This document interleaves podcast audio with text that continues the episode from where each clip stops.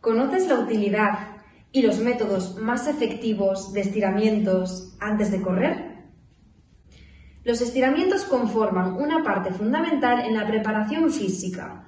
En la última década han sido numerosas las investigaciones que han tratado de discernir sobre la metodología más adecuada para los estiramientos antes de correr, su duración y el tipo de ejercicio. Se ha concluido que realizar estiramientos estáticos de corta duración en la musculatura del tren inferior después del calentamiento y antes de correr no tienen ninguna influencia sobre el rendimiento posterior ni contribuyen a disminuir el riesgo de lesión. Tampoco tienen ningún impacto sobre la economía de carrera. Aún así, podemos subrayar la eficacia de otras metodologías distintas a los estiramientos estáticos, como por ejemplo los dinámicos o la facilitación neuromuscular propioceptiva.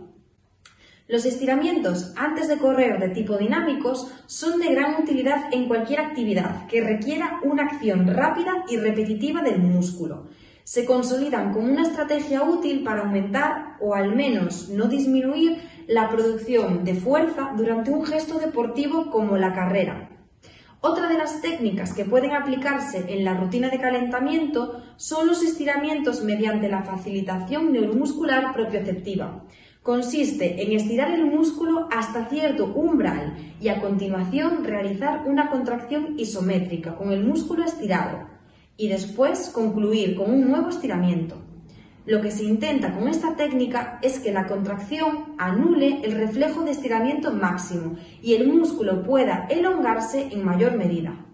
En conclusión, los estiramientos antes de correr dinámicos o balísticos realizados con movimientos propios de la actividad a desarrollar sí son útiles para mantener o aumentar la producción de fuerza del tren inferior durante la carrera entre una y dos series de 10 a 15 repeticiones en un recorrido de 20 metros es el protocolo idóneo para maximizar sus beneficios y la facilitación neuromuscular propioceptiva también se ha consolidado como estrategia eficaz para realizar en el calentamiento antes de salir a correr o en las sesiones específicas que traten de mejorar la flexibilidad del corredor.